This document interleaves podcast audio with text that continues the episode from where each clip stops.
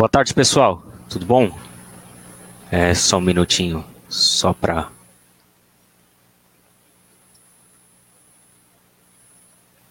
um pequeno ajuste aqui. Vamos de novo, Thiago. Vamos voltar à fita.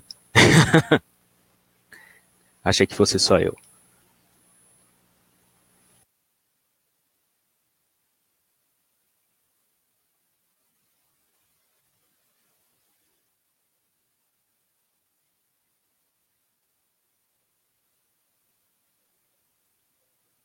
Alô? Eu estava no mudo o tempo todo, era isso? Isso. Oh, meu desafio, Deus. hein? É, desafio, para dar mais emoção. Gente, desafio técnico. A gente vai falar de tecnologia. Bom, é o seguinte: a gente vai falar de tecnologia. E eu não sou um cara de tecnologia, nitidamente, né? Aqui a gente, por isso a gente tem o Turra e o Guilherme para cuidarem da parte de tecnologia para gente, porque senão eu fico falando um minuto, dois minutos, quase três minutos no mudo. É, então, e eu achando que o problema era com o Turra, inclusive, aqui. Então, esse, esse, é o melhor de tudo. E que é o problema de quem trabalha com tecnologia, né? Às vezes as pessoas acabam levando a culpa sem terem a culpa. A culpa é Turra. é de tecnologia, pessoal. Ótimo, ótimo. E o melhor é que o Turra que, que avisou aqui, eu estava achando que ele estava culpando. Turra e Mitri, é, é, eles cuidam do, da nossa área de tecnologia aqui dentro do Guia Bolso. É, e, e, a gente quer abrir um pouco o capô para vocês nessa sessão. Então, a ideia é a gente mostrar como a gente funciona hoje, como a gente funciona pós Open Banking também, é, e dar um pouco mais de cor para tudo que a gente faz aqui e como a gente pode ajudar empresas que estão querendo é, ter acesso ao Open Banking, querem, tanto do lado do, da transmissão quanto do lado da recepção, querem estar tá lá dentro do Open Banking rapidamente e tirando valor rapidamente é, dessa tecnologia que está entrando no ar em breve é, para o mercado inteiro, como o Open Banking, mas já funciona é, há sete anos dentro do Guia Bolsa. Turra, vamos começar por você. Se apresenta um pouquinho para a gente, conta um pouquinho o seu respeito. Opa, tudo bom, pessoal? Prazer, eu sou Otávio Turra, sou dev aqui no Guia Bolso desde 2016, então é uma longa rota em startup, a gente sabe que ano é de cachorro, né? Então estou aí há quase 15 anos na empresa, é, sou desenvolvedor, desenvolvedor front-end, hoje eu atuo aqui como head de B2B em tecnologia aqui no Guia Bolso, cuidando de um, de um time muito divertido, muito grande e, e à frente dessa questão aí de distribuir o Open Banking para os nossos parceiros B2B. Show. E você, Mitri? Olá, pessoal, tudo bom? Meu nome é Guilherme Mitri. Hoje eu sou responsável pela área de engenharia e pela área de B2C aqui no Guia Bolso. Estou no Guia Bolso aí vai completar um ano agora, mas como o Turra diz, né, ano de cachorros já representa aí bons longos sete, oito anos aí, né? Dependendo da raça do cachorro. É, a gente tem alguns desafios bem interessantes na mão. É, eu entrei com um propósito é, bem específico, acabei abraçando aí, né, diversas outras oportunidades que tiveram é, para fazer essa mágica acontecer junto com essa equipe fantástica aí, é, e incrível. Estou um pouco mais de 15 anos aí na área de tecnologia é, e enfim, sempre um dia novo, uma descoberta nova, um conhecimento novo. É bem interessante. Show de bola. Obrigado, Mitri. Obrigado, Turra. Então, o que, que a gente preparou aqui para vocês é o seguinte: é uma apresentação que a gente vai mostrar é, e vai passar é, dando uma, uma visão geral de como funciona a tecnologia de novo, abrindo o capô aqui é, e mostrando o que, que a gente faz atualmente. E, de novo, é, essa tecnologia está disponível para quem fizer parceria com a gente aqui para ter acesso aos dados de Open Banking também. É, Turra, você que vai apresentar, não é isso? Você consegue compartilhar a apresentação já com a gente? Show! Tá aqui, apresentar compartilhada. Vamos lá. Agora estamos vendo aqui. Beleza. É, Turra, consegue mudar o slide já? Com certeza, vamos lá. Ótimo. Então, aqui, só para um pouco, que eu vou falar, dar uma introdução breve aqui sobre, dando um, uma visão geral é, do Guia Bolso e de como que a gente está atuando dentro de Open Banking. E depois a gente vai separar em duas partes bem simples, recepção e transmissão de dados. É, quando a gente pensa na recepção de dados, é onde, de fato, está boa parte do valor de você estar dentro do Open Banking. Ou seja, que a gente chama de recepção de dados? A capacidade de, de, um, de um consumidor, de um cliente, pode ser pessoa física, pessoa jurídica, compartilhar com a sua instituição os seus dados bancários, né? É, e daí você tem uma série de aplicações que a gente vai mostrar aqui. É, ao mesmo tempo, também tem o lado da transmissão. Então, para você estar tá dentro do Open Bank, você também tem que transmitir os dados. É, então, você tem que ter essa capacidade de um cliente seu, atual, compartilhar o dado com outra instituição e a gente consegue ajudar nas duas pontas. É, vamos entrar aqui pela introdução. Então, só, só reforçando o ponto aqui, a gente está dando um overview principalmente na parte de tecnologia e na parte de produto, né? É, mas, assim, é, esse é um, é um, pedaço, obviamente, um pedaço muito relevante, difícil de construir, é, mas acho que só para destacar aqui que a gente já tem equipe, né, também assim, com expertise que trabalha com Open Banking, o Guia trabalha com Open Banking há mais de sete anos, né, é, além de, da tecnologia e de pessoas, é importante a parte do processo, a gente aprendeu muito sobre o processo e a organização que você precisa para conseguir extrair valor realmente. É, ter acesso aos dados brutos do Open Banking é uma coisa, você conseguir interpretar isso, organizar isso é outra coisa bem diferente. E, e para isso precisa de gente, precisa de tecnologia, mas também precisa de processo.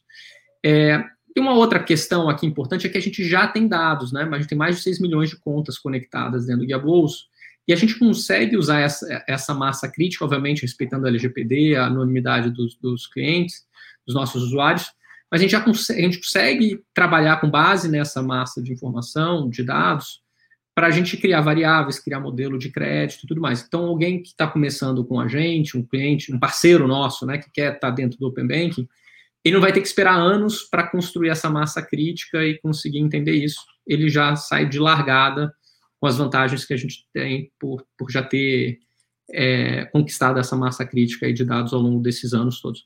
E aí, por fim, tem um lado de a gente saber aplicar, que eu acho que esse, essa tabela aqui que a gente tem, não, não precisem, pessoal, é, isso aqui é, é, exame de oftalmologista, né? É, não precisem se preocupar, porque eu acho que ninguém vai passar nesse exame se for tentar ler esse quadro. É, mas, basicamente, o que, que, que, quer dizer esse quadro, tá? É, a gente fez um mapa pensando na jornada do cliente dentro de uma instituição financeira, é, como que você aplica os dados de Open Banking, como você aplica Open Banking em geral. E está aqui o resultado, tá? Assim, do, de onde você consegue aplicar, como que você aplica, desde o onboarding para entender melhor o cliente, é, até poder monitorar esse cliente, conseguir ajudá-lo ao longo do, da vida dele, é, saber qual produto faz mais sentido para esse cliente, dado o perfil dele, fazer uma escoragem de crédito adequada é, poder ter os seus canais de venda e CRM para você entrar em contato com o cliente no momento certo, no momento adequado, com a mensagem correta, você personalizar o produto, né? Não adianta, você tendo agora essa massa de informação do, do Open Bank, não faz sentido você dar um limite de crédito, por exemplo, para alguém que pequeno, que para alguém que tem um limite de crédito muito maior no mercado. Ele não vai migrar para ser cliente seu, então você vai ter que ajustar o seu produto é, seus diversos produtos né, em relação a isso. Depois tem a parte transacional também do Open Banking, né, a parte de iniciação de pagamento, você pode usar isso para débito automático, por exemplo, de uma linha de crédito, você pode fazer investimento automático para essa, essa, esse cliente, e depois, por fim, ficar monitorando constantemente como que está o seu share of wallet, ou seja, como que, que dado essa, é, os clientes que você está dentro do Open Banking que você está monitorando, você conseguir entender se você está perdendo share ou não é, vis-à-vis -vis o mercado e com isso ir ajustando os seus produtos para estar tá de acordo e estar tá competitivo. Então, isso aqui é um overview, panorama rápido. Depois a gente vai passar para vocês, é, vai colocar aqui no, no chat e depois na tela uma, um e-mail que se vocês quiserem ter acesso a essa informação, a gente passa para vocês a, a, essa apresentação. É, aí vocês podem ver isso em mais detalhe. Mas eu acho que o ponto aqui importante é entender que. Não, volta, volta lá, desculpa, Turra. Qual que é o ponto importante aqui desse, desse quadro? É, um, Open Banking tem muitas aplicações. Isso é ótimo, porque tem muito benefício. Mas significa, dois, que a sua arquitetura, a sua tecnologia tem que dar conta dessa multiplicidade de uso. É, então, seus sistemas, diversos sistemas de dados e etc., tem que poder conversar com isso tá? Com, com, nesses diversos jornadas e tudo mais.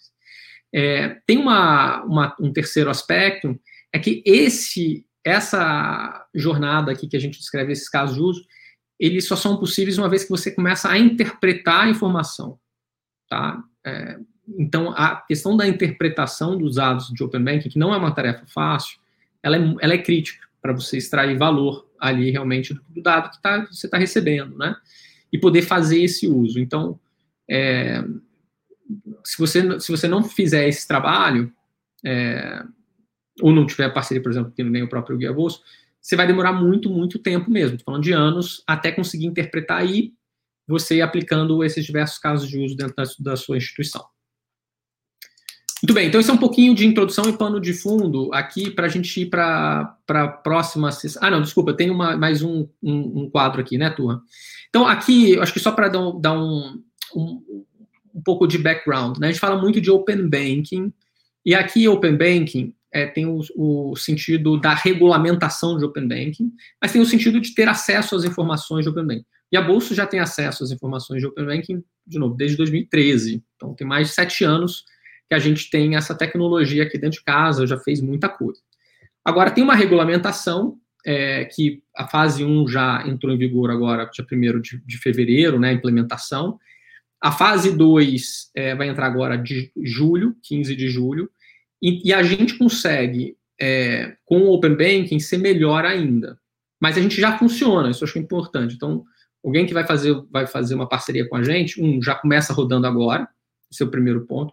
E o segundo, a gente vai estar super aderente ao Open Banking também, usando o encanamento oficial ali do Open Banking, tá? Então, é, se alguém se preocupa, poxa, como que eu uso o Open Banking lá na frente? Cara, a gente está pronto para esse desafio também, tá? Mas como eu começo a usar agora? A gente também está pronto para esse desafio. É, e o Open Banking vai ser, vai ser realmente muito melhor, né? Porque ele vai ele vai ampliar a quantidade de instituição que a gente é compatível. Hoje, hoje a gente agrega informação de oito instituições financeiras, os cinco maiores bancos e as três maiores fintechs, mas é, com Open Banking a gente vai ter acesso a mais instituições financeiras. Além disso, tem um lado de padronização né, dos formatos e dos protocolos. Hoje não existe, a gente tem que fazer esse trabalho, é, e, e é, um, é, um, é um longo trabalho para fazer isso. Vai ter uma padronização da experiência do cliente também, e a gente vai poder garantir a consistência das instituições financeiras de uma forma melhor, da mesma forma que a gente vai poder ter mais escopo de dados também. O escopo de dados do Open Banking é mais amplo do que a gente tem atualmente. Então vai ser muito melhor ainda com o Open Banking rodando no ar, tá? Vamos lá, turra, para a sua? Bora! Vamos lá, pessoal.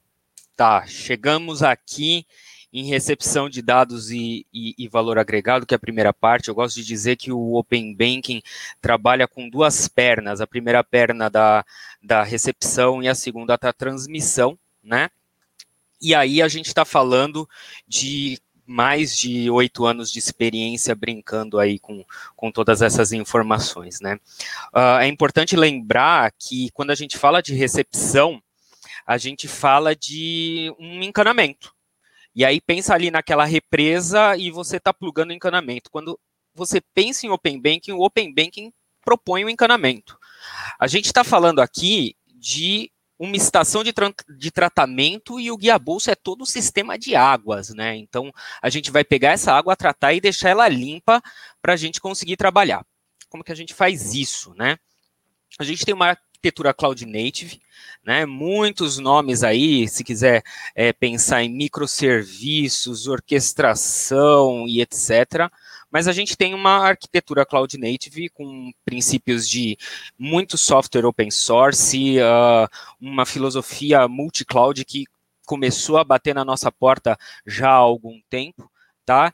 E a gente está falando de muito dado seguro, tá? Toda a nossa comunicação é fortemente amparada por serviços como o KMS, a gente tem o Cloudflare na frente, e isso para quê?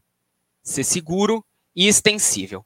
Tá? Então, não basta a gente ter isso na nuvem, tem que ter algumas estruturas para garantir que isso funcione, tá bom? E aí, quando a gente fala de segurança, a primeira coisa que a gente tem que pensar é gestão de consentimento. Né? E o que, que, é interessante? Guia Bolso já é LGPD compliant, Guia Bolso já trabalha com essa gestão de consentimento hoje com os nossos modelos pré-Open Banking, e aí a gente construiu uma infraestrutura distribuída para fazer essa gestão de consentimento. Então, é mais ou menos assim, cada servicinho que cuida de um dado, que cuida de um pedaço ou gera um valor, vai ter a gestão dele de como que ele pode ou não guardar, gravar ou excluir ou anonimizar o dado. Tá? E aí a gente tem essa infraestrutura acompanhada da nossa experiência de consentimento baseada no WALF, que já está rodando no Guia Bolso Connect, e em todas as nossas admi interfaces administrativas, né, que cuidam desde a geração de relatórios, desde a da parte de, de revogação de dados, tá? Revogação de acesso, isso que a gente chama de arquitetura privacy by design, tá? Uh, Agora aqui, para explicar um pouquinho mais de como que isso está plugado hoje em dia, eu, eu peço aí para o Mitre me dar um apoio.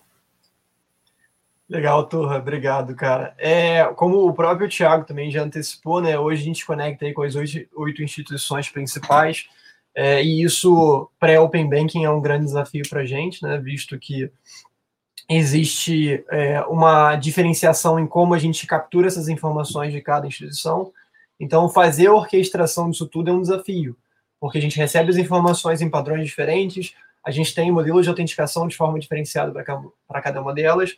Então, a gente teve que criar uma infraestrutura versátil é, é, e, ao, ao, mesmo tempo, dinâmica, para que a gente pudesse adaptar e ser compatível com essas oito instituições é, e, de uma forma concisa aí fazer com que todas elas funcionem e tenham um output em comum, né? Tem um padrão final, uma vez que como eu falei, as interfaces são diferenciadas. Então foram construídos uma gama de módulos é, utilizados, como o próprio Turra já mencionou, alguns softwares open source, outros foram construídos dentro de casa é, pelo Guia Bolso, para que a gente consiga fazer essa interconexão e a extração dessas informações de uma forma segura, estável e escalável. Uh, então, é, isso é um dos maiores desafios do Guia hoje em dia. Turra, você passa para mim, por gentileza, para o próximo slide? Passo e já aproveito que esse slide aqui fala sobre uma das perguntas que a gente já recebeu, né? Qual que é o esforço é, de conectar IF em IF? É, turma, vocês conseguem colocar aí na Larissa? Você consegue, Larissa é quem está no background comandando. Você consegue colocar essa pergunta aí na tela? Para todo mundo ver. A gente vai recebendo aqui, pessoal, a gente vai recebendo perguntas é, ao, tanto na parte da inscrição quanto ao, agora ao vivo, tá? Então podem mandando perguntas. É, essa é uma pergunta que a gente recebeu na inscrição. Legal. É, vou, vou, dar uma então explicação baseada aqui realmente na, na, na, na, prévia que eu dei anteriormente. Como é que o, o Open Banking ele vai agir em cima disso? A gente vai ter um diretório central onde as instituições, tanto consumidoras quanto fornecedoras de informação, vão ser cadastradas e elas vão é, ter uma gestão de consentimento, ali, não consentimento, mas autorização centralizada. Isso facilita com que, todas as vezes que a gente precisar ter algum tipo de autorização e autenticação, isso seja passado pelo diretório. Então, a gente tem uma dupla camada de autenticação. Tanto a instituição consumidora quanto a instituição fornecedora da informação, né, elas passam por dentro desse, desse diretório e elas utilizam um SSA para garantir que é basicamente um, um metadado embutido dentro da requisição para garantir que elas sejam homologadas, tanto pelo Banco Central quanto pelas duas instituições. Então, só instituições cadastradas conseguem receber essa informação. Isso significa que a gente precisa solicitar um cadastro na instituição que consome essa informação uh, e, posteriormente, a gente vai ter autorização de pedir acesso a uma determinada informação baseado na nossa autorização junto ao Bacen para consumir essa informação. A grande vantagem disso é que o diretório é central. Então, eu, eu consigo fazer isso e ter uma lista né, com um controle maior de todas as instituições que são participantes desse ecossistema. E isso fica tanto mais estável, quanto mais seguro e mais controlado dentro desse ambiente que a gente é, preza tanto pela segurança da informação. É, eu não sei se eu consegui responder a pergunta aí né, de como a gente faz para conectar instituições financeiras a instituições financeiras, mas é, se alguém quiser me complementar e fiquem à vontade. É, querem seguir pro, Quer falar alguma coisa? Desculpa. Vamos para o próximo. Vamos para o próximo. Legal. Vamos indo. Legal. E, e, como a gente falou, a gente já faz isso, né? É, a gente já faz essa integração hoje. Só que não é nesse modelo todo rebuscado, todo bem trabalhado, centralizado pelo Banco Central tal. Então, assim, é, a gente tem o que a gente chama de conexão pré-open banking, né? E hoje o guia bolso é mais do que só um gateway que, que faz o meio de campo de conexão entre instituição. A gente é, é, literalmente um marketplace, porque junto a isso a gente integra vários provedores, a gente integra então, é, provedores como birôs, a gente integra provedores de produtos e a gente tem uma forte preocupação com a privacidade de uma maneira que a gente não é só mais uma etapa no encanamento. Então, centralizar o Open Banking é, é conectar e tratar isso, entre, integrar isso com um produto que a gente já fornece no mercado tá? É, a gente tem essa integração hoje e a gente tem a capacidade de es escalar essa integração, né? E falando de, desses valores agregados, cada uma das etapas é, pode ser nomeada, né? A primeira que eu acho que vem à cabeça é, legal, eu peguei a água, peguei aquele dado bruto, como, como que eu trabalho com ele? É, a gente já avançou ali no, no último GBcast, quem puder dar uma olhada, para quem não viu, veja. Mas assim, quando eu falo de água não tratada, eu estou falando de água turva, né? Então aqui do lado eu coloquei um, um exemplo de, de transações num extrato que chegam via leitura dos dados do banco. Então, assim, é, não é simplesmente pegar isso e já entender, ah, nossa, peguei aqui o, o, os dados de extrato e agora eu sei o que, que é cartão, eu sei o que, que é conta, tá? É, a gente ganhou experiência em fazer esse tratamento de dados brutos, né? Em pegar esse dado, pegar dados cadastrais, pegar faturas é, e transformar isso em o que a gente chama de variáveis, é, que são o quê? São variáveis de identificação, são variáveis que a gente pode utilizar para comprovar renda ou até mesmo para mapear consumo. Tá? A gente converte esses dados em informação e essa informação se transforma no input dos nossos modelos. Tá? E o que, que é um modelo? O modelo é quando entra a parte do, da inteligência, né? do, do machine learning. Então, a partir de todos esses dados tratados, a gente consegue fornecer scores de renda presumida, fornecer renda presumida, scores de comportamento, é, segmentação e toda uma etapa de categorização. Tá? Quando a gente sai da parte de analytics, a gente já vai para gestão financeira, isso o Guia Bolso já é amplamente conhecido, né? É, é a nossa antiga e pequena casa, né? E, e a gente está falando de um aplicativo modular, tá? Extremamente adaptável, tecnologicamente, olha, uma maravilha. Adoro o como que a gente tomou cuidado nos últimos anos com, com alguns pontos chaves para torná-lo modular. E, e aí eu provoco. Imagina esse que é um dos melhores aplicativos de gestão financeira com a marca é, que você precisa, né, como um cliente B2B. Né? Então é isso que a gente está falando. A gente está integrando todo esse cano de abstração na capacidade da gente integrar um aplicativo white label. Né? A gente está falando de um extrato categorizado, de toda a parte de fluxo de caixa, de toda a parte de, de agenda e planejamento, em que a gente tem é, atendimento das necessidades, porque hoje já atendem as necessidades de mais de 6 milhões de usuários, né? E aí, a gente chega no marketplace. Transformar dado é, em real valor, tá? E por que que eu digo isso? Porque Hoje a gente tem um marketplace, a gente tem um produto que já é um produto integrado B2B, que a gente chama de Marketplace as a Service, tá? Que é um produto config by default, ou seja, fácil de integrar, fácil de personalizar, em que a gente consegue oferecer produtos, então oferecer crédito, oferecer cartão, oferecer uh, seguro de vida, produto muito importante, é, para os nossos usuários baseados naqueles perfis. Então, assim, não é eu pegar um monte de produto e passar para o usuário e inferir que aquilo está certo. Não. A gente utiliza aqueles scores que a gente extraiu no Analytics e extraiu dos modelos para saber quando que a gente consegue oferecer o melhor produto.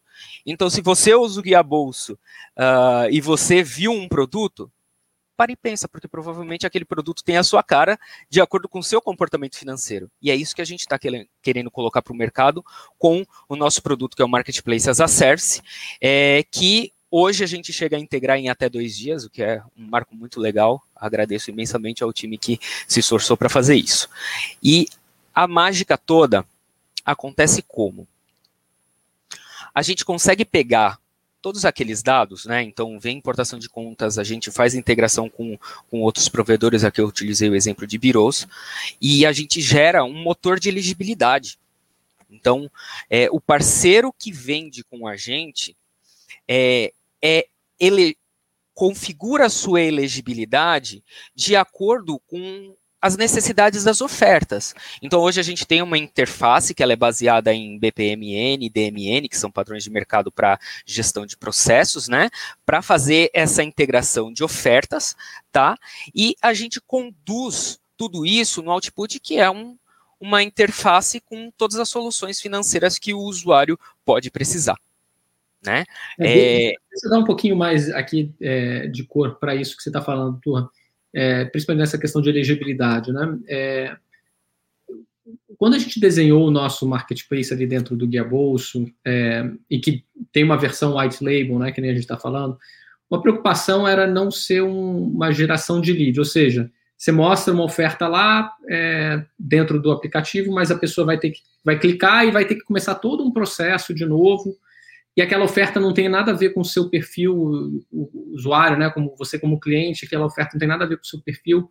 Então, o que a gente criou foi uma etapa anterior, que é essa etapa de elegibilidade, que, em que um parceiro fala para a gente qual que é o perfil de risco que ele topa, qual que é o perfil de cliente que ele topa conceder crédito. Então, a gente tem, quando um cliente passa dentro do Guia Bolso, como a gente roda todas essas análises é, todas essas informações de modelagem de crédito, de perfil de risco, de renda é, presumida, por exemplo, tudo com base nesses dados de, que a gente tem de Open Banking, a gente consegue ranquear ali um cliente e falar, olha, dado esse score, dado essas informações, parceiro A, B e C topam dar crédito para essa pessoa. Parceiro D, E e F não topam dar. E quais são as condições também de cada uma dessas ofertas. Então, a gente passa a ter a recomendação pré-aprovada, é, que, que gera uma oferta de crédito, oferta de cartão de crédito, oferta de um produto. Mas é uma visão de marketplace integrado. Então, você fala, o marketplace de produto financeiro é diferente de um, de um marketplace de é, produto, bens de consumo. Né? Então, assim, é, eu, Turra e Mitri, se formos comprar, queremos, queremos comprar uma geladeira, a gente quer comprar a geladeira XYZ a gente vai no mesmo site, vai ser o mesmo preço no site, aquela geladeira vai estar disponível para nós três, tudo mais. Num produto de crédito, se a gente vai no mesmo lugar para pegar crédito, nós temos históricos de crédito diferentes, então vai ter limites diferentes, vão ter taxas diferentes, é, as condições vão ser bem diferentes. Então, a, pra, por causa dessa dinâmica de produto financeiro, é importante você pensar no marketplace de uma forma integrada com os parceiros, para que isso esteja em linha com o apetite de crédito que cada parceiro tem. Perfeito, Thiago. E aí a gente entra num outro assunto que é interessante, né? Porque a gente tem uma série de informações e agora como é que eu utilizo essas informações de forma inteligente, né, para poder gerar recorrência, engajamento? Como é que eu consigo chegar com essas informações de forma mais inteligente até o consumidor, né? Então, é, a gente tem que processar essas informações e tentar entender como é que eu consigo enviar para esses usuários de uma forma que seja factível, que, que faça sentido. Não adianta, como vocês falaram, né? Enviar uma informação de crédito uh, para um cara que, porra, tenha um valor absurdamente alto investido, né? Então, isso tem que ter uma coerência. E como é que eu consigo fazer isso de uma forma segura? Porque a gente está falando de dados sensíveis. Então entram diversas variáveis no meio do caminho que é, justamente são bem mais complexas para poder você gerar recorrência e engajamento com segurança de uma forma que seja assertiva, né, para que você acerte de fato quais são os seus targets ali e com a campanha correta. E aí vem toda uma estrutura robusta de comunicação e integração entre as informações que a gente extrai, a gente processa essas informações, a gente cruza essas informações com diversos tipos de variáveis que a gente tem e a gente cria esses índices para poder disparar a informação para o público correto, com o produto correto. Então é toda uma, uma análise né, de inteligência artificial para a gente poder saber como é que a gente consegue utilizar essa informação no momento correto, da forma correta, para o público correto. E aí entra também a expertise técnica para que a gente consiga integrar uh, toda essa expertise junto às ferramentas de mercado. Então, hoje por exemplo, a gente utiliza uh, para algumas das campanhas o Salesforce, mas como é que eu faço isso de uma forma segura, eficiente, né, é, e ao, ao mesmo tempo uh, que co corresponda à expectativa da, do usuário que está ali. Então, a gente tem toda essa parte né, de replicação segura dos dados da plataforma, a utilização dos, dos SDKs junto aos parceiros que a gente utiliza para fazer as comunicações e a estruturação das tabelas uh, onde os dados foram replicados. Então, todo, todo esse ecossistema ele tem que coexistir de uma forma uh, segura, estável e, e, e, reliable, né, confiável, para que a gente consiga entregar a informação correta no timing correto. Se você puder passar, eu te agradeço. E aí é, é interessante que a gente entra numa outra fase, né? Que é uh, quais são uh, a extensibilidade do Open Banking pós fase 2 aí, que é quando a gente começa a falar de PISP. Eu não sei uh, se vocês já ouviram falar ainda de, desse termo, mas basicamente isso permite que a gente consiga iniciar o, o pagamento através é, de múltiplas plataformas. Então, de novo, o Guia Bolsa ele se antecipou aí, a gente conseguiu ter uma dupla, um duplo achievement, a gente basicamente conseguiu antecipar o Pix que foi inaugurado no dia 26 de agosto, perdão, desculpa, no dia 16 de novembro de 2020, e no dia 26 de agosto nós lançamos o primeiro sistema de transações instantâneas 24 por 7 para as principais é, instituições financeiras, permitindo que a partir do aplicativo do Guia Bolso você conseguisse utilizar essa plataforma de transações instantâneas sem necessitar uh, de você sair do, do, do, seu contexto, ali, do seu user experience muito mais trabalhado e principalmente de uma forma 24 por 7. E aí entra justamente o PISP, que é você conseguir, através de um consentimento, gerir, uh, fazer transferências, pagamentos e realizar movimentações dentro da conta do usuário, sem que ele necessite utilizar a experiência da instituição financeira onde os fundos dele estão alocados. Então, de fato, você começa a utilizar os produtos e serviços corretos de acordo com a sua necessidade. Você não fica mais refém ali né, de uh, necessitar utilizar, por exemplo, mover o seu dinheiro para um outro lugar, uh, porque você quer ter uma experiência melhor, ou enfim, porque você quer ter um serviço uh, determinado que não existe naquela instituição financeira. Então, esse é o, a grande vantagem aí do PIS. É, então, então, imagina que você é um, é um banco ou uma instituição de pagamento, né? É, instituição A, né? A sua instituição é, em que você trabalha, que quem está quem tá ouvindo. É, você tem um cliente que está lá, mas ele também é cliente do banco B, de origem dele, ou alguma coisa desse tipo é, o, a iniciação de pagamento permite que você movimente os fundos que estão na instituição B é, dentro da sua plataforma. Então, dentro da instituição A, você vai poder oferecer uma parte para ele fazer transferência lá do, do, da instituição B, onde ele tem, ou fazer um pagamento e tudo mais. Isso a gente já tem, é, e na fase 3 do Open Banking vai ficar melhor ainda também. Legal.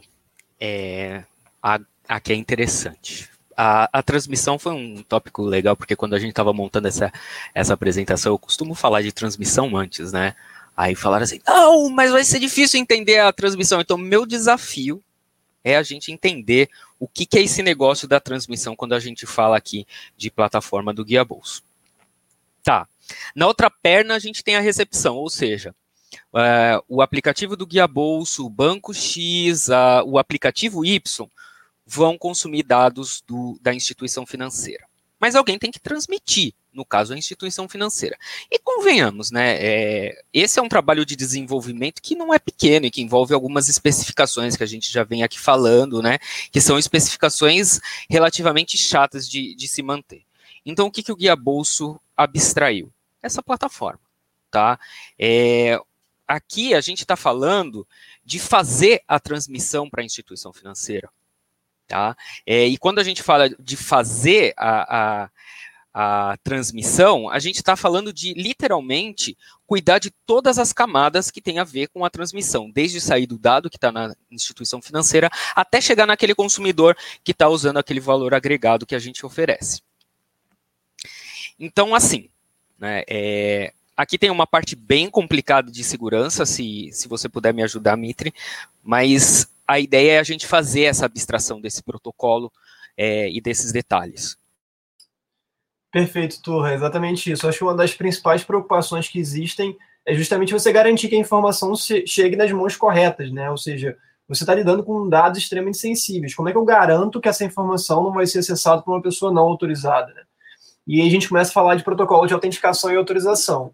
Então, basicamente, se a gente começar explicando né, como é que funciona o ALF, ele é um framework que permite um fluxo de autenticação baseado em escopos limitados. Então, isso significa que a pessoa que está dando consentimento, ela consegue controlar que tipos de informação que vão ser acessados pelas instituições baseadas num tempo, baseadas numa série de fatores. E você fazer isso de uma forma controlada e segura requer bastante trabalho e, e empenho, porque você tem desde o processo onde você concede aquela autorização, qual é o escopo que está sendo trabalhado, por, por, quanto tempo essa pessoa pode acessar essa informação, e você tem que garantir isso dentro dos padrões tecnológicos corretos para que também as pessoas não consigam, né, eventualmente, explorar alguma vulnerabilidade e, e, tentar quebrar isso. Então, como que se faz isso? É, de uma forma muito reduzida, a gente fornece a tela de consentimento a, a, a, ao usuário que quer conceder acesso a essas informações, a gente faz o processo de autenticação e autorização, e isso é gerado o que a gente chama de refresh token, que é a permissão da instituição conseguir acessar aquela informação para um dado limite uh, estipulado pelo, ou pela instituição ou pelo usuário. Então, a própria instituição que está uh, eh, recolhendo, está acessando as informações, consegue bater e renovar aquela chave de acesso de acordo com o limite estabelecido previamente para que eles consigam ter um limite. Lembrando que essas chaves elas são todas controladas, então se em algum momento essa chave vaza, se existe algum tipo de incidente técnico, algum tipo de risco, nós, como instituições controladoras das chaves emitidas, conseguimos é, cancelar essa renovação, então a pessoa não consegue mais acessar essa informação e a gente consegue automaticamente gerar uma chave nova para garantir a continuidade do processo. Então todo o fluxo ele é pensado de uma forma a se garantir não só uh, né, o controle de acesso às informações, mas também que isso seja feito de uma forma extremamente é, sadia enfim, é, é, de forma auditável e, e, controlada para ambos os lados, tanto para quem está pedindo a, a, a autenticação ou acesso às informações, quanto para quem está cedendo as informações. Se, é, se você puder passar para o próximo slide aí, acho que dá uma, uma ajuda. E aí a gente volta um pouco lá atrás, quando a gente estava falando de SSA, né? Que é basicamente como que o, o diretório entra aí nessa parte para poder ajudar. Quando a, a, a, gente não tinha essa informação, basicamente a gente tinha um peer-to-peer, -peer, a gente tinha alguém pedindo uh, autenticação para acessar a conta de alguém diretamente para a instituição fornecedora dos dados. Uh, e aí você não tinha assertividade de quem estava pedindo a informação de fato poderia ter essa informação. E aí a gente consegue agora, com essa, esse novo, uh, né, essa nova feature aí do, do diretório, uh, ter o controle aonde você tem previamente cadastrado tanto quem pode fornecer as informações, quanto quem pode consumir a informação. E aí você tem diversas regras estipuladas para garantir que esse, uh, esse ecossistema seja feito dentro do, dos limites ali. E aí você tem diversos processos. Então, basicamente, o usuário ele submete né, a solicitação de autenticação para garantir, para prover essa, essa autorização para que a instituição consumidora dos dados consiga uh, acessar. Essa informação, então, ela é conferida junto a, a, ao diretório central para garantir que uh, tanto quem está pedindo acesso quanto quem está concedendo esteja cadastrado, para que então a gente tenha essa liberação dos acessos. É, com os acessos liberados, existe uma auditoria constante dessas informações para saber se quem está consumindo as informações, de fato, pode continuar consumindo essas informações, ou seja, não houve uma revogação do consentimento, é, se é, de fato quem está fazendo esse acesso está fazendo dentro dos limites permitidos, então não existe nenhum índice ou nenhuma evidência de que haja uma vulnerabilidade ali, e diversos outros parâmetros de segurança que garantam aí essa convivência das informações de uma forma sadia é, é, e controlada. Então, de novo, né, a gente está falando muito de segurança aqui, que eu acho que é uma coisa que preocupa muitas pessoas. Então, existe uma camada bem complexa de abstração dessas informações para que você consiga, ao mesmo tempo, fornecer as informações e ter controle de que essas informações estão sendo uh, fornecidas da forma correta, é, para a pessoa correta, para a instituição correta, dentro de um ambiente extremamente controlado. É, eu não sei se a gente já tem alguma pergunta, Turra, se quiser me interromper aí, fica à vontade, tá? Eu também não, não tô... Não, eu vou, eu vou puxando as perguntas aqui depois. Então, tá, beleza. Eu, eu, eu, tenho uma pergunta. Como que o guia bolso, né? Como que a gente vai resolver esse problema para as instituições financeiras, né? Porque a gente falou de muita teoria. Na prática, a gente constrói um software que acessa seus dados, ou via API, ou é, da forma que a gente achar necessário, conversando, né? Porque trabalhar com um produto B2B é diferente do trabalho B2C, em que o contato é um pouco mais distante, né? Na prática, com, com B2B, a gente alinha qual a melhor forma de acessar os dados e a gente constrói uma plataforma que é compliant com a especificação do, do Bacen. Tá? Então a gente tem a, a, a, proposta de construir uma plataforma que roda como uma camada por cima da infraestrutura dos bancos, do, dos iniciadores de pagamento ou, ou da instituição que quiser prover esses dados para fazer a transmissão.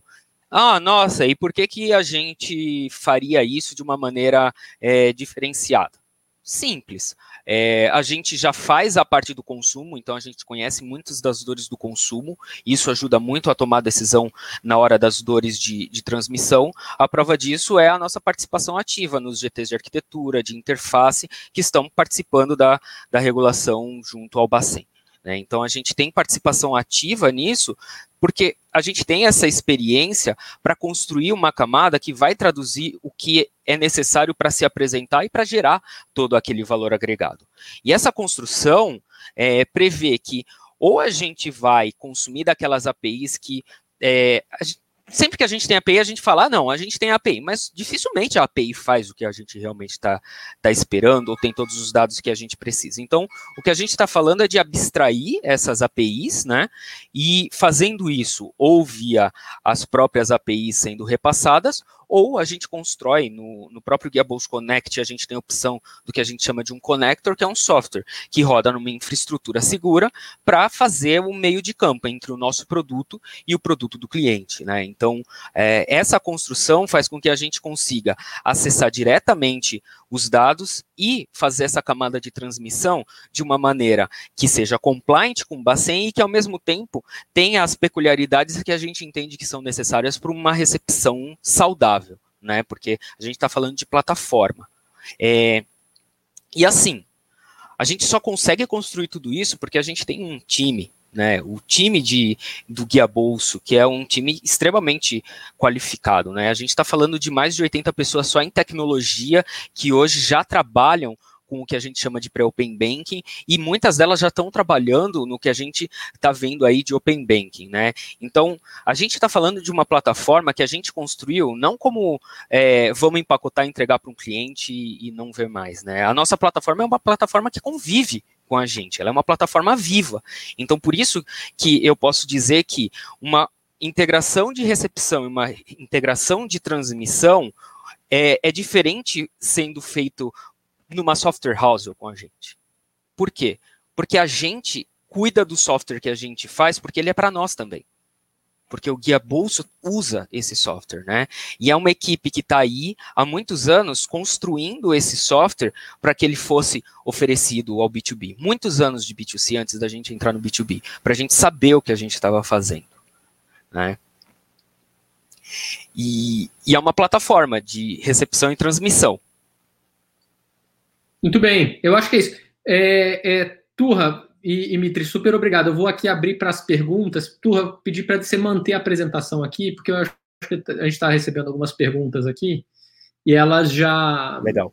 Os slides podem ajudar, tá? É, a primeira pergunta é qual será o papel do Guia Bolso é, na segunda fase do Open Banking?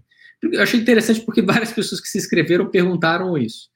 É, vamos para a recepção, para aquele slide da recepção de dados, só para esse, esse slide. É, eu acho que tem duas partes, tá? Eu acho que para essa pergunta, eu acho que tem assim, a gente tem uma plataforma para o consumidor, ela continua, ela vai ficar melhor ainda, porque os dados de Open Banking são melhores ainda do que o que a gente tem acesso. Então, é, B2C continua. É, tem um lado que é esse B2B, que significa o quê? É a gente ajudando outras empresas, outras instituições financeiras, instituições de pagamento, a entrarem e tirarem total proveito de, do Open Banking. Então, a gente, tem, a gente tem esse serviço, a gente tem essa solução. Essa solução engloba ajudar tanto na transmissão, que é a parte que você tem que fazer, porque é a parte regulatória, e a parte da recepção de dados, ou seja, pegar dados de um cliente que tem relacionamento em outros bancos, ou outras IPs. É, e aí a nossa solução, ela é modular, porque não precisa pegar todos os pedaços dela, e ela está aqui nesse slide. Então, a gente tem uma solução para recepção que inclui a gestão do consentimento, ou seja, o usuário vai ter que concordar em compartilhar a informação do banco em que ele tem conta com você. Então, tem que fazer uma gestão do consentimento. Essa gestão do consentimento tem que ter, inclusive, do ponto de vista da tecnologia que eles mostraram aqui, que ser muito fácil, plug and play, para você poder colocar, jogar isso em várias jornadas é, do cliente de você, tanto para mobile, para o web, até offline a gente também tem solução para situações que são são offline. É, depois tem um módulo de analytics, é, que é, de novo, é, você vai precisar ter, tudo bem, você tem o dado bruto, mas o dado bruto não serve para nada. É, você precisa processar essa informação até chegar no nível de sofisticação maior, que, por exemplo, que é uma modelagem de crédito, tem um score de crédito, uma renda presumida. É você conseguir fazer coisas concretas com essa informação, para aplicar para o crédito, para aplicar para o onboarding, para reduzir back-office, para você conseguir personalizar o produto de, financeiro de alguém. Então, você vai precisar desse módulo de, de análise desses dados, estruturação e análise desses dados, e a gente já tem isso com os variáveis, com 5.500 variáveis que a gente gera ali para cada cliente que passa, com o score de crédito, a gente já tem isso. É, depois tem o lado da gestão financeira. A gente está vendo muitas instituições querendo oferecer um aplicativo de gestão financeira, ou dentro do aplicativo dele ter gestão financeira, que nem o que a Bolsa oferece. O que a gente está falando aqui é, nós temos uma solução baseada no que a gente criou dentro do Guia Bolso, white label para isso. Então, de forma white label, a gente consegue colocar lá dentro do aplicativo do seu banco e tudo mais, a solução Guia Bolso. Tá? É mais com a marca, com cores, todas de vocês. Depois tem o lado de vendas e CRM. Então, uma vez que eu estruturei isso, eu vou querer falar com o meu cliente é, de uma determinada situação que eu encontrei nas finanças dele.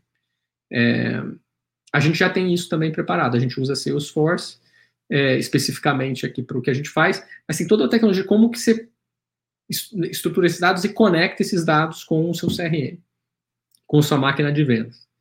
É, e também tem um módulo de marketplace é, vai, pode ser que você queira oferecer um produto que você não tem na sua prateleira agora, ou o seu produto que você tem na sua prateleira agora ele não é completo, ele não, não tem uma.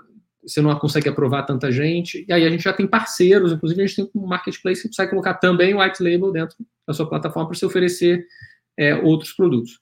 E por fim tem a parte de iniciação de pagamento. Então, se você quer que um cliente possa movimentar a conta dele dentro da sua plataforma, a conta original dele, dentro da sua plataforma, fazendo transferência, fazendo pagamento, a gente também tem essa solução. Então, o, o, o que a gente está querendo mostrar é que a gente pegou todo esse know-how, toda essa tecnologia, é, os dados também que a gente foi desenvolvendo ao longo do, desses é, sete anos trabalhando com Open Banking, e a gente criou uma solução de ponta a ponta para uma instituição pegar isso aqui e estar tá rodando muito, muito rapidamente. Porque a decisão agora de muitas instituições é assim, tá bom, é, um, eu tenho que estar no Open Bank. Então, eu vou ter que contratar uma equipe, eu vou ter que desenvolver isso, eu vou ter que ter um processo de anos para desenvolver isso, de analytics e tudo mais. Vai ser caro e vai ser demorado. Aí o que a gente está falando aqui, ó, poxa, a gente tem a solução pronta, rápida para você entrar. É, aí você, tem, você pode estar numa situação que é a segunda, que é Estou na dúvida se entro ou não entro, porque eu não sou uma instituição obrigatória. Então, não tenho que estar dentro do Open Banking. O que a gente está falando aqui é, olha, estar dentro do Open Banking é barato e rápido. Então, faz sentido se você se voluntariar como uma instituição financeira, uma instituição de pagamento que não é S1, S2, para estar dentro do Open Banking e rapidamente estar é, tá lá dentro. Então, porque a gente oferece essa solução de ponta a ponta. Então, é, quando se perguntar o que a Bolso faz a partir da fase 2, bem, a gente ajuda, a gente tem um lado B2C que fica melhor ainda, e no lado é, que a gente tem de, desse serviço que a gente está indo para o mercado, é a gente poder facilitar a vida de quem está querendo estar tá dentro do Open Banking, as instituições que precisam desenvolver, e a gente tem essa solução modular, acho que isso é importante, ela é realmente modular. O que significa isso? Eu quero só um pedaço disso aqui, eu não quero tudo, eu quero esse, esse, esse essa caixinha, essa outra caixinha. Aqui a gente consegue fazer é, isso e entregar isso para vocês, tá? É, vamos para a próxima pergunta que a gente recebeu aqui. Aliás, pessoal, eu estou respondendo as perguntas da inscrição. Quem está assistindo aqui ao vivo pode fazer pergunta à vontade que a gente responde aqui, tá? É, APIs do sistema financeiro, eu estou entendendo de Open Bank. Quem fornece o formato padrão? É, aqui eu vou dar um passo para trás. É, o, o, o, Banco Central, existe um, existe um formato padrão dentro do Open Bank. Tá? Esse formato padrão, ele está sendo definido pelo mercado, uma estrutura que foi criada pelo Banco Central. É, então, tem uma estrutura lá que tem um conselho, eu sou um dos sete conselheiros dessa estrutura, é, tem um secretariado, um PMO, e embaixo disso tem grupos de trabalho temáticos. Então, tem um grupo de arquitetura e integração, tem um, um grupo de interfaces, definindo qual vai ser o formato e a padronização das, das APIs, tem um grupo definindo o escopo de dados, tem um, um, um, grupo de trabalho definindo a infraestrutura, porque tem uma infraestrutura centralizada. É, então, é, existe toda uma, uma estrutura de mercado, tem mais de 200 pessoas é, trabalhando nessa estrutura. Então, gente, tem gente do Guia Bolsa, tem gente do mercado é, como um todo. Então, vai haver uma padronização. Agora, é importante aqui a, a, a uma, uma explicação. O que está se padronizando é o encanamento. É, então é esse, tudo bem, é a API, como eu conecto lá, e quais são os dados. Mas a interpretação, o dicionário desses dados, por exemplo, não está sendo definido, até porque é impossível definir. Então, imagina é, o extrato de um, de um banco, vou pegar bancos concretos aqui para deixar bem claro. Extrato do Itaú e extrato do Bradesco e extrato do Nubank. É, podemos padronizar no sentido de quais são os campos que vêm. Ah, vem o campo de data, vem o campo de descrição, vem o campo de valor. Mas aquela descrição cabe cada banco definir. Então a terminologia que cada banco usa é diferente.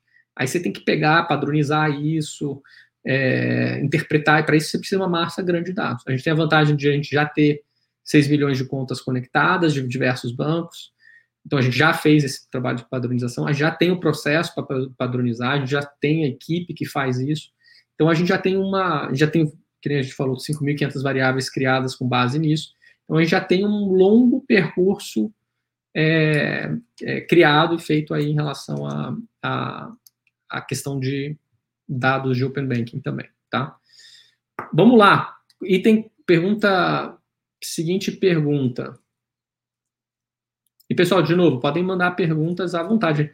Aproveitem que a gente tem aqui o Turra e o Mitre, podem fazer perguntas difíceis, eles sabem responder tudo. É, inclusive, eles conseguiram me ajudar a desmutar lá no começo da transmissão. é, qual o potencial do Open Banking no mercado de crédito brasileiro? Tá? É, cara, é gigante, tá? E aí, o que, que, que significa isso, tá? É, Processo de crédito, é, você precisa fazer uma análise de crédito. Isso é meio óbvio, mas precisa fazer uma análise de crédito. Geralmente, as instituições financeiras têm casos claros de sim, ou aprova essa pessoa, e dois casos claros de não, não quero essa pessoa, não consigo aprovar, ela tem um histórico ruim. Mas tem um meio que é muito grande de pessoas que as instituições ficam na dúvida. E na dúvida, a maioria nega, não aprova isso. Com o Open Banking, como é um dado adicional, é, a gente consegue é, diminuir essa área cinzenta dos nãos, porque as pessoas ficaram na dúvida. Inclusive, a gente tem indicadores, por exemplo, de KS, né, que é o que a, geralmente os times de crédito usam, que é para você ver a sua assertividade, do seu, a sua acurácia do seu modelo. E o nosso KS, por exemplo, quando a gente faz um backtest, é, a gente consegue, consegue aumentar em 13 pontos, por exemplo. A gente fez um backtest recente com com motor de crédito e a gente aumentou em 13 pontos o KS, que é enorme, é uma enormidade. É o KS desse, desse motor de crédito quando ele passa a usar os dados de Open Bank. Então, um, você consegue aprovar mais gente. Dois, você consegue reduzir fraude, porque como a pessoa compartilhou o dado dele bancário, a chance de ele ser um fraudador é bem menor, porque ele está compartilhando a informação dele de um banco que ele tem acesso e tudo mais que está no nome dele. É, três, você consegue automatizar boa parte do processo. Então, você reduz a quantidade de, de análise para a mesa. Porque, se, por exemplo, você tem uma comprovação de renda, porque ele já mandou, ele já mandou o extrato bancário no final das contas. Então, ele precisa mandar uma comprovação de renda. E isso reduz trabalho de back-office também. É, e por fim, você tem um, uma quarta vantagem na parte de crédito, que é a personalização da oferta. Então, você consegue saber, dar, dar um limite melhor para ele. Qual, é, qual é o limite que eu dou de crédito para essa pessoa? É, qual é a taxa de juros mais adequada ao risco dela?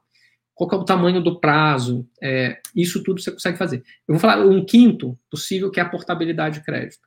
No Open Banking, você tem acesso à informação se a pessoa tem uma operação ativa e as características dessa operação ativa dela. Então, você consegue, com isso, ajudar na portabilidade de crédito também. Tá? Vamos para. Estão é, chegando algumas perguntas novas aqui. É, Larissa, você coloca. É, vamos pegar aqui. É, então, aqui a gente está falando de, de é, impactos no setor de pagamentos. Pode ser essa aí? Tá bom. Então, o H1CIBEN, é, se é que se pronuncia assim, o, o, usuário dessa pessoa, quais os impactos que vocês enxergam para o setor de pagamentos no curto e longo prazo? Eu vou dar um pouquinho dessa resposta e eu, depois, depois eu passo para o Mitre. É, dentro do Open Banking, a fase 3, e é uma coisa que a gente já adiantou um tempo atrás, tem a parte de iniciação de pagamento. O que, que significa iniciação de pagamento?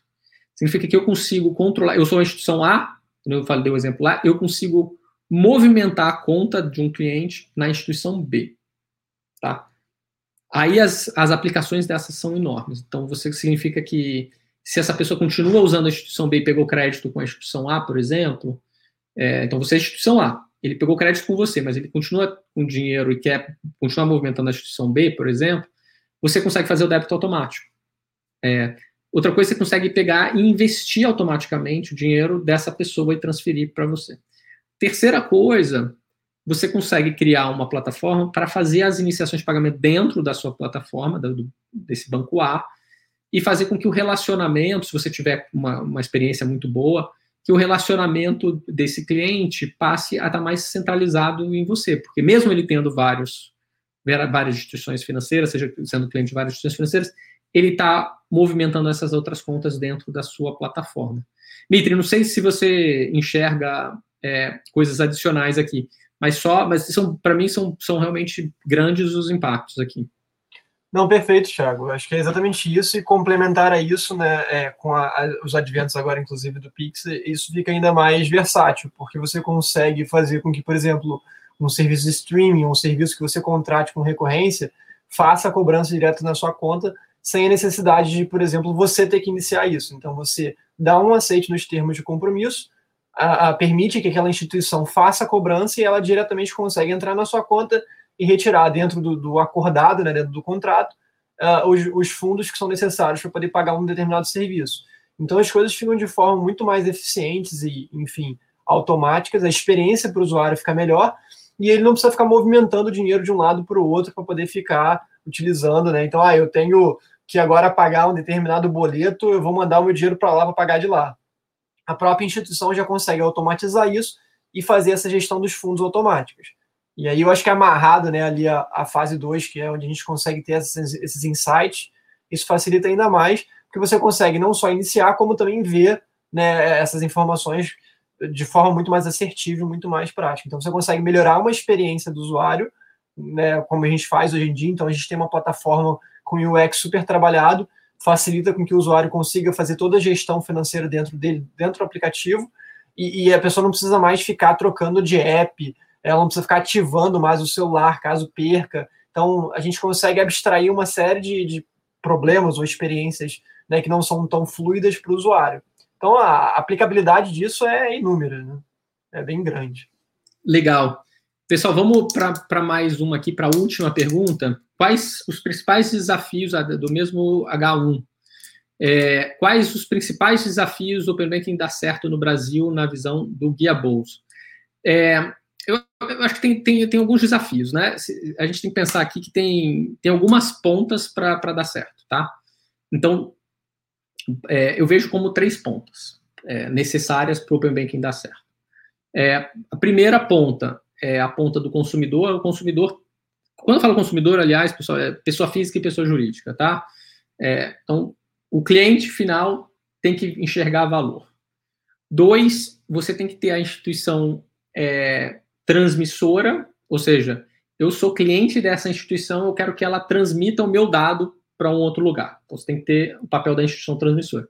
E você tem que ter a instituição receptora, que é a instituição que pede para o cliente, olha, compartilha minha informação lá da, da, de onde você tem relacionamento para mim. Então, você tem que ter essas três pontas para o Banking funcionar. É, vou, vou, passar para cada uma delas. Então, para o cliente, cara, o Guia Bolso já mostrou, a gente tem 6 milhões de contas, tem usuário para caramba, a gente mostra que o cliente está disposto a fazer isso quando ele enxerga valor. É, Turra, você volta, volta. Sabe aquele slide que a gente chama de mapão, Turra? Você consegue. Só um minuto, vamos lá. Uhul.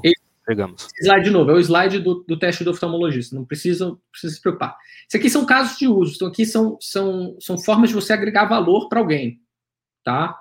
É, então, você tendo vários casos de uso, você usando isso e mostrando valor claro para o cliente, olha, com, compartilhando informação comigo, você tem uma chance maior de aprovação. Dois, não te aprovei na análise normal, é, me pa passa essa informação aqui, que eu posso conseguir agora te aprovar numa linha de crédito. Posso aumentar o seu limite de crédito se você compartilhar a informação comigo. É, o cadastro que demora três dias vai ficar, vai demorar um dia é, aprovação. Isso é um caso real, inclusive, do, do que a gente tem um, um, uma grande imobiliária online que usa a nossa plataforma. O processo dela demora três dias. Se você é, faz o processo normal, um dia se faz o processo usando a nossa tecnologia de conexão de conta. Sendo que um dia ou três dias são processos internos deles, mas eles cortaram dois dias de trabalho usando a nossa informação. É, além, então, assim, então, do lado do cliente, se você coloca vários casos de uso, você consegue resolver isso. Depois, você tem a parte da transmissão. Então, você precisa ter uma instituição que tem o dado lá, que é o dado do cliente, e que consegue transmitir. Isso foi resolvido pela regulamentação. O Banco Central obrigou os grandes bancos, S1 e S2, a, a toparem transmitir, a, não toparem, né, a terem que transmitir e seguindo determinadas regras. Então, isso foi já resolvido, a parte da transmissão, como por regulamentação. A parte 3 é a recepção, ou seja, um, um, tem que, uma instituição tem que pedir para o cliente para ele compartilhar informação com ela. Pra, aí é o desafio. Você tem que ter instituições que, que estejam. Aí, Turra, volta para o quadro, para esse quadro seguinte. O quadro da, da, da recepção, exatamente. Você tem que ter instituições que conseguiram botar isso de pé ou seja, estão conseguindo enxergar valor nessas informações, extrair valor nessas informações, seja via gestão financeira, seja via marketplace, seja porque eles conseguem enxergar um, um potencial de, de falar melhor dos seus produtos financeiros via campanhas, vendas, CRM, seja na parte analítica para poder segmentar melhor, escorar melhor um cliente. Então, é, a, a, a, o grande desafio para o Open Banking funcionar é a recepção. É você ter instituições capazes de receber, de colocar vários casos de uso e, e, de fato, adotarem essa tecnologia. Qual que é a grande notícia, a notícia legal? É que a gente passou os últimos sete anos trabalhando nisso e aprimorando essa tecnologia. E a gente está no mercado falando, olha, podem usar. E a gente é único nesse sentido. Não tem ninguém que tenha sete anos de experiência, tenha esses dados que a gente tem, não tem ninguém. Então, mas a gente está indo é, claramente falando, olha, somos parceiros aqui, não é que a gente vai cobrar é, rios, dinheiro, não é nada disso. Inclusive varia de cliente para cliente, é, dependendo do tamanho e tudo mais. Então, a gente tem uma solução que funciona. Então, a gente entende que a nossa solução é, resolve a única peça que está que, que, que tá faltando, que é a da recepção de dados. Tem instituições que realmente vão usar isso e vão extrair valor. Tá? Então, resposta longa, para uma pergunta curta, mas eu, eu, vejo dessa forma, tá? O lado do cliente tem muitos casos de uso, eu acho que ele, ele vê valor, a gente já provou isso. É, se você coloca no momento certo da jornada dele e, e explica. É, transmissor já foi resolvido pelo Banco Central. E o lado da recepção existe, existe a tecnologia aqui com a gente, existe os dados, existe a forma de analisar. Tem uma forma de fazer isso muito rapidamente e ter várias instituições já é, capazes de, de receber essas informações. Bem, Mitri e Turra, é, é, palavras finais aí do lado de vocês, coisas que vocês é, gostariam de, de encerrar aqui. Agradecer a presença de todo mundo aí. É, deixar à disposição também se alguém tiver alguma outra dúvida posterior, entre em contato aí com a gente. A gente vai ter o prazer enorme de responder e tirar qualquer outra dúvida que tenha porventura ficado aí. Acho que é basicamente essa conclusão. Ah, gente, ó, eu vou, vou dizer, é um prazer falar de, de Open Banking. Tenho falado com bastante gente, espero falar com muitos dos que estão ouvindo a gente agora. O trabalho que a gente está fazendo, está fazendo com muito carinho, com muito afinco. É, então, é só prazer falar sobre isso. Quero agradecer todo mundo que está aí ouvindo a gente e desejar uma boa tarde. Legal. É, pessoal, a gente vai colocar aqui na tela e no, no tem no chat ali também. É, caso vocês tenham mais interesses, a gente pode compartilhar a apresentação também com vocês aí, só mandar um e-mail para a gente aqui. É, e a gente se vê no próximo Guia Bolso Cast aí na próxima quarta-feira. Tá bom? Mitri Turra, super obrigado aí pela conversa e me desculpem ali pelo vocês ficarem me aguentando falando no mudo. Não, faz parte. tá bom? Abraço, pessoal. E aqui vai estar disponível no YouTube esse link e também no Spotify. Sigam a gente. Assistam os antigos, a gente falou sobre vários assuntos, tem muita coisa legal aí. Tá bom? Valeu, pessoal. Abraço. Valeu.